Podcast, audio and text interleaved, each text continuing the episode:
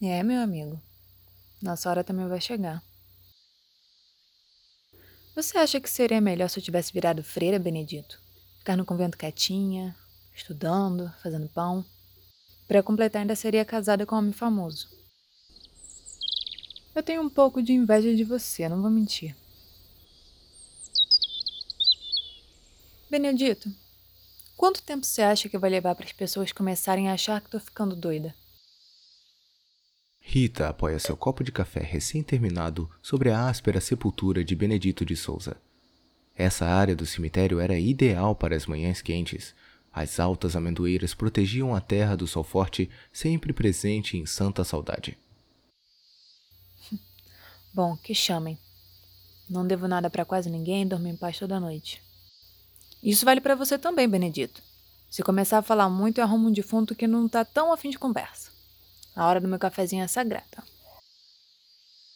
Falando nisso, você sabe se a Lucila tá pelo cemitério? Hum, também acho que não.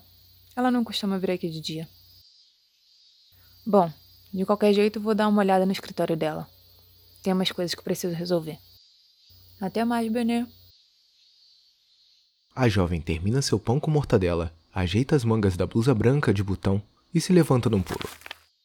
A nuvem de poeira do chão de terra cobre o seu fino sapato de couro.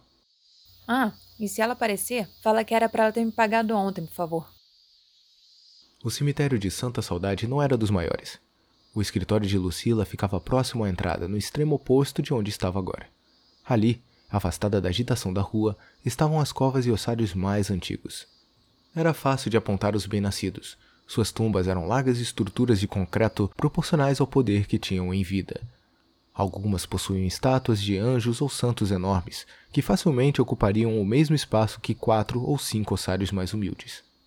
Mas ali, nada disso fazia a menor diferença. Os variados tipos de marcas não faziam distinção alguma. Da mais simples à mais luxuosa sepultura, era possível encontrar desenhos de giz, restos de bolo de aniversário e buracos de bala.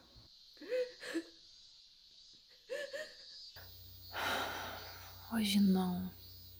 O olhar de Rita é endereçado a um grupo reunido ao redor de um ossário de concreto. Não conseguia afirmar com precisão, mas podia contar pelo menos uma dúzia de pessoas. Será que é o quê? Tuberculose? Tuberculose está na moda.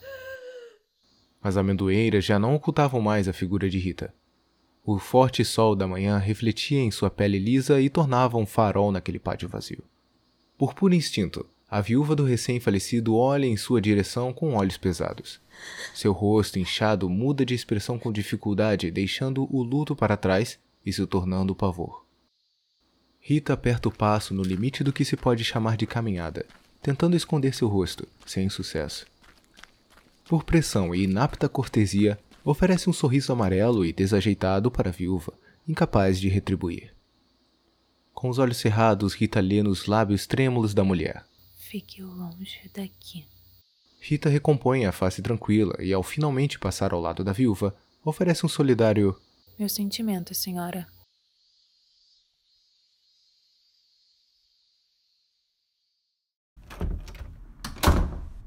Apesar do intenso sol que fazia do lado de fora, o escritório de Lucila permanecia na penumbra.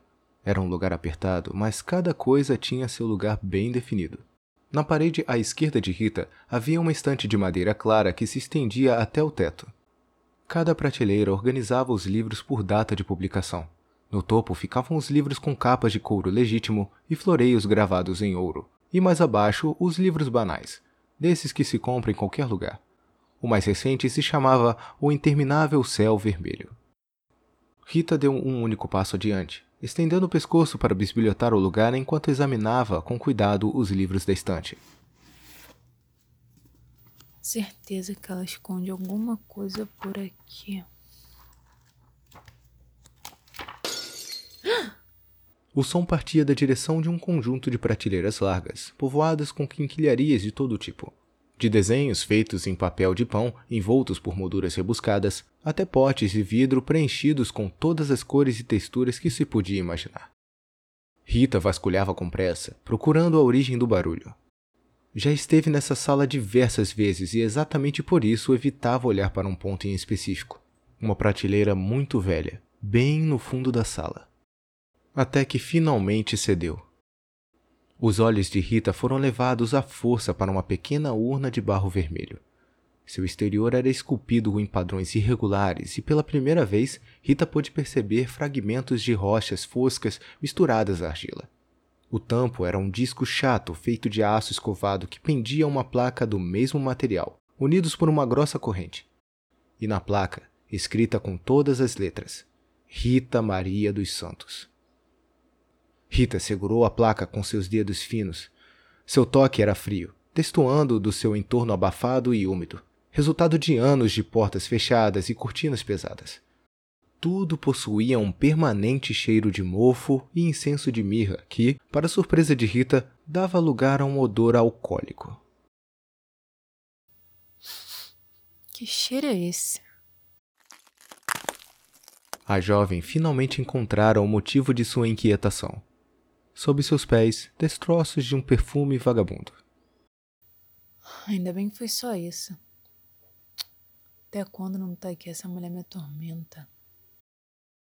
Ela empurra os cacos de vidro com a lateral do sapato para um canto qualquer, longe do tapete avermelhado que cobria a maior parte do piso. A mancha escura lembrava que, caso descoberta, seria punida, mas Rita confiava que o calor de Santa Saudade iria cobertar seu suposto crime. Havia somente dois lugares que ainda não tinha vasculhado. A enorme mesa no centro da sala invisível, soterrada por documentos e anotações, e um oratório de madeira trancado, preso à parede na altura de seu rosto. Rita não se atrevia a tocar no oratório. Só a vaga ideia já deixava seus lábios secos e arrepiava a nuca. Podia não ser uma mulher religiosa, mas era definitivamente supersticiosa e preferiu confiar em sua intuição. Embora bem no fundo soubesse que aquele era um forte candidato a guardar as cartas que Lucila escondia tão bem lhe restou a mesa e sua torre de papel. Rita revirava a bagunça com rapidez, embora atenta para não rasgar nada que parecesse importante. Desisto. Não tá em lugar nenhum. Eu não deixaria uma coisa assim largada por aí. Rita decide sentar na cadeira de Lucila. Hum? Que é isso? Sobre a cadeira alcochoada repousava um pequeno envelope lacrado e preso nele uma nota com os dizeres Rua Bento Lacerda, sem número. Hum. Era só o que me faltava. Ter que trabalhar nesse calor do inferno. Rita guardou a carta no bolso da blusa e partiu. Armando estava escorado no muro principal da mansão Gouveia. As paredes, que um dia foram de um elegante amarelo mostarda, agora possuíam um aspecto velho, triste e desbotado. Em qualquer outro momento, a aparência decrépita do edifício antagonizaria ao estilo de vida ostentoso da família Gouveia. Mas naquele exato instante, o cenário pareceria ideal. Mesmo estranho àquela realidade, Armando estava perfeitamente confortável e, de certo modo, ajudava a compor o ambiente. Era quase aracnídeo, muito magro, com braços longos e provavelmente venenoso. Com destreza, ele divide sua atenção entre rápidas anotações num pequeno bloquinho de papel e renovar a chama de seu cigarro. Seus olhos enrugados vão em direção de Rita, assim que ela entra no terreno. Ritinha, achei que você não ia aparecer hoje. Sol aí dentro estava só esperando você para começar. E como exatamente eles sabiam que eu estava vindo? Olha, nessa parte talvez eu possa ter tido alguma participação mínima aqui e ali. Certo, certo. E como você sabia que eu estava vindo então? Saber, eu sabia. Mas é bem fácil imaginar que a grande destruidora de velórios, arrasadora de viúvas, acabadora de famílias iria aparecer no velório do cara mais rico da cidade. Você sabe que eu não gosto que me chamem assim. Não sou eu quem chama, não. As pessoas que estão dizendo. Sobre elas eu não tenho controle, mas você eu peço que pare. Sim, senhora. E também pare de ficar espalhando por aí que eu vou aparecer nos lugares. Eu já não costumo ser bem recebida. Ah, Ritinha, tenha misericórdia. Você é uma estrela, por onde passa vira notícia. Você quer que eu escreva sobre o quê? Urgente, viúva fica muito feia quando chora. Ou então, Mais uma árvore pintada na praça. Moradores comentam. Ninguém quer saber dessas coisas, não, Rita. Esse povo é movido a fofoca. Gosta de escândalo, tragédia. Ou você para, ou eu paro de te ajudar naquele seu assunto. Falando nesse assunto, encontrou alguma coisa por lá? Absolutamente nada. Só a carta do ricaço aí. Armando, eu tô começando a duvidar que ela guarde as outras cartas no escritório. Revirei tudo e nada de envelope. Talvez ela traga de casa. Ela não me parece o tipo que leva trabalho para casa. Eu posso tentar mais uma vez só. Se ela me pegar, não vai ser bonita. Ah, Ritinha, você precisa ser mais otimista. Vai dar tudo certo. Eu não sei como você aguenta tanto carinho, Ritinha.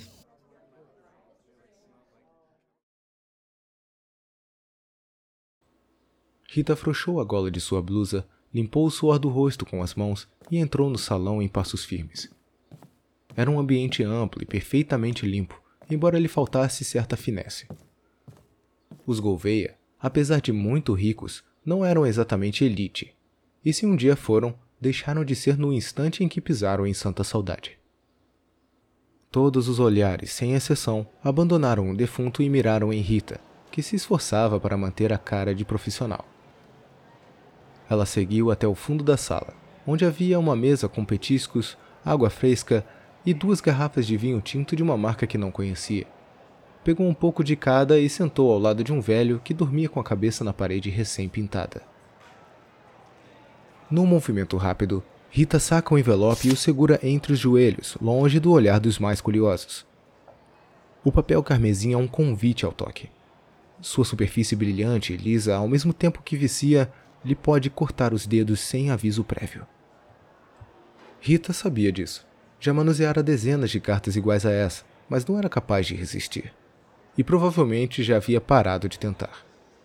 Numa das faces e com caligrafia perfeita e tinta reluzente, estava escrito: Teodoro Gouveia Neto.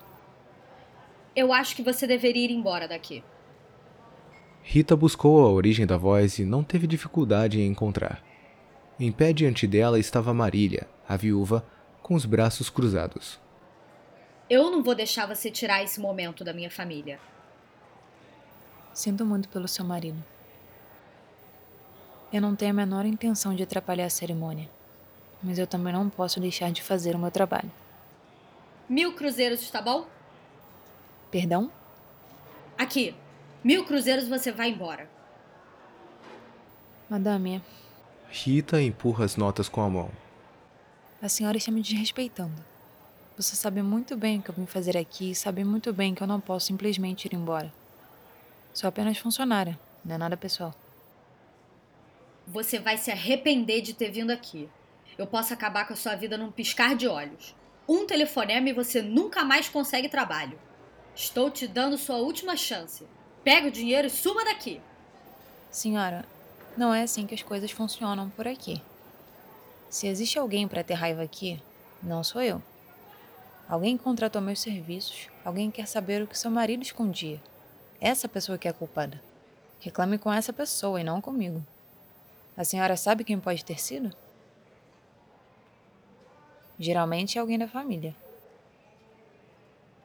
Você foi avisada. A cerimônia prosseguiu como esperado pessoas indo e vindo em direção ao caixão, dizendo bonitas palavras de saudade ou balbuciando alguma lamúria ao pé do ouvido do finado. Rita observava tudo a uma distância segura, enquanto o empregado da família trazia uma nova garrafa de vinho caro. O lugar estava lotado para um velório. Rita conseguia contar 50, talvez 60 pessoas, distribuídas entre familiares, companheiros de negócios, empregados e sanguessugas. Todos na cidade sabiam que o velho Gouveia tinha pelo menos duas famílias não oficiais. Todos estavam presentes. Era fácil identificá-los. Ou possuíam as roupas mais luxuosas e exuberantes do lugar, ou eram os que escondiam um rosto de vergonha. E se, mesmo assim, não pudesse determinar com exatidão, era só observar Armando. Ele se esgueirava entre as pessoas para ouvir conversas que tentavam, sem sucesso, ser privadas. Armando era um veterano nesse tipo de assunto. sabia que segredos só sobrevivem no conforto. Num ambiente como aquele, as pessoas só queriam ser ouvidas, independente do que tinham a dizer. E Armando, como um bom jornalista que era, as ouvia com o coração e o caderno abertos. Ah, finalmente! O forte sol da tarde desenhava uma silhueta alongada nos portões da mansão. O homem vestia uma batina simples e muito escura. Em contrapartida, sobre o peito portava uma grossa cruz de prata ornada com labradoritas. Padre Heitor, muito obrigada por vir. Imagine, minha filha. Vou aonde quer que precisem de um homem de Deus. E olhando para a cara de vocês, parece que vim para o lugar certo. Padre, longe de mim querer parecer rude.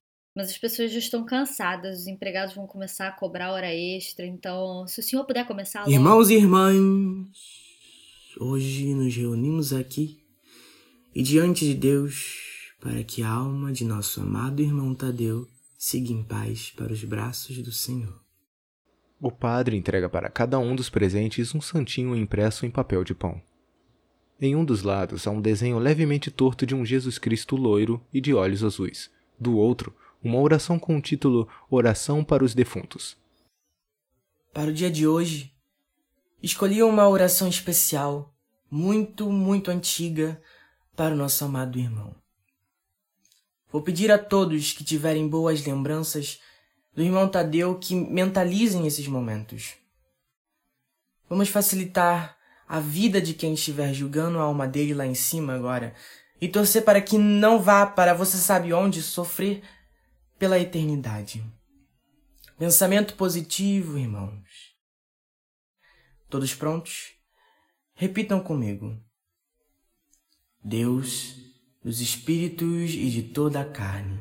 Deus, dos espíritos e de toda a carne. Que pisoteou a morte. Que pisoteou a morte.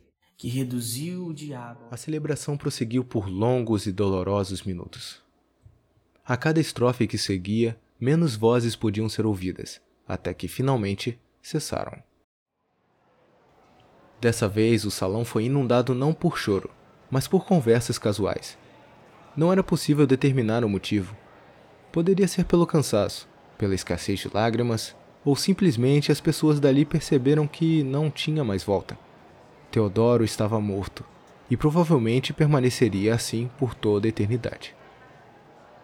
Rita olhou para o relógio no alto da parede. 4 e 37 da tarde. Respirou fundo. Levantou-se com firmeza. Abriu o envelope com cuidado e disse: Boa tarde a todos os presentes. As conversas paralelas terminaram abruptamente. Não se pôde ouvir nem mesmo respirações. Me chamo Rita e venho a pedido de um contratante que preferiu não se identificar para contar a vocês tudo aquilo que Teodoro Gouveia Neto não contou quando podia. Meu trabalho de confessora consiste apenas em ler a carta de Teodoro. Qualquer reclamação deverá ser encaminhada para minha chefe lá no cemitério e não a mim, blá blá blá blá. Se vocês já tiveram que resolver coisa no banco, a dinâmica é parecida. Espero que todos aqui estejam se divertindo com o espetáculo. Aos que puderem, peço que sentem-se.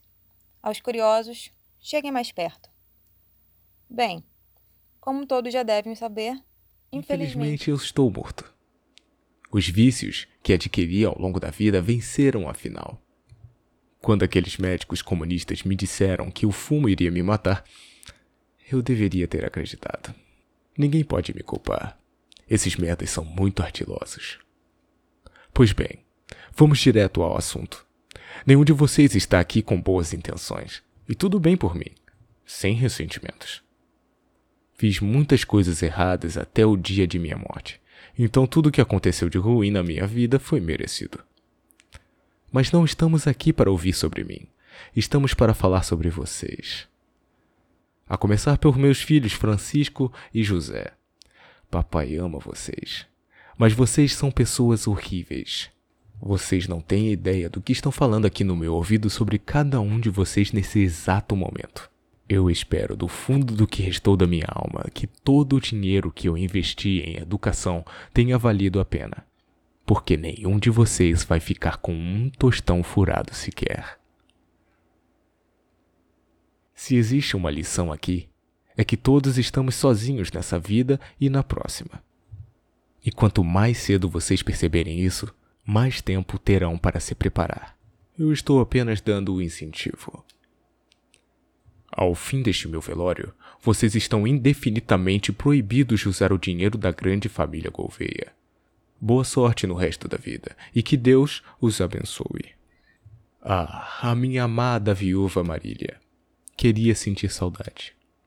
O tempo aqui corre diferente e acabei pensando muito no até que a morte nos separe. Sempre achei que fosse figura de linguagem, mas não, me sinto novinho em folha. Mas sei que sente o mesmo. Nós conseguimos ver tudo daqui, sabia? O Adalberto parece realmente um bom rapaz. A mãe dele está aqui do meu lado, fazendo só elogios. Sem ressentimentos na sua posição, eu estaria fazendo a mesma coisa. Como nosso amor não foi eterno, infelizmente não posso mais arcar com seus caprichos. Você vai precisar aprender a viver sem Paris. Assim como os meninos, você também não poderá encostar na minha fortuna, nem fazer dívidas em meu nome. Depois que você morre, toda essa preocupação em ganhar dinheiro vai embora. Não que não faça diferença, porque faz. Dinheiro é um fardo muito pesado de se carregar. Não vejam minha decisão como castigo para vocês, muito pelo contrário. Tudo o que faço é pela minha família, e a última coisa que eu quero é que vocês acabem na mesma merda que eu.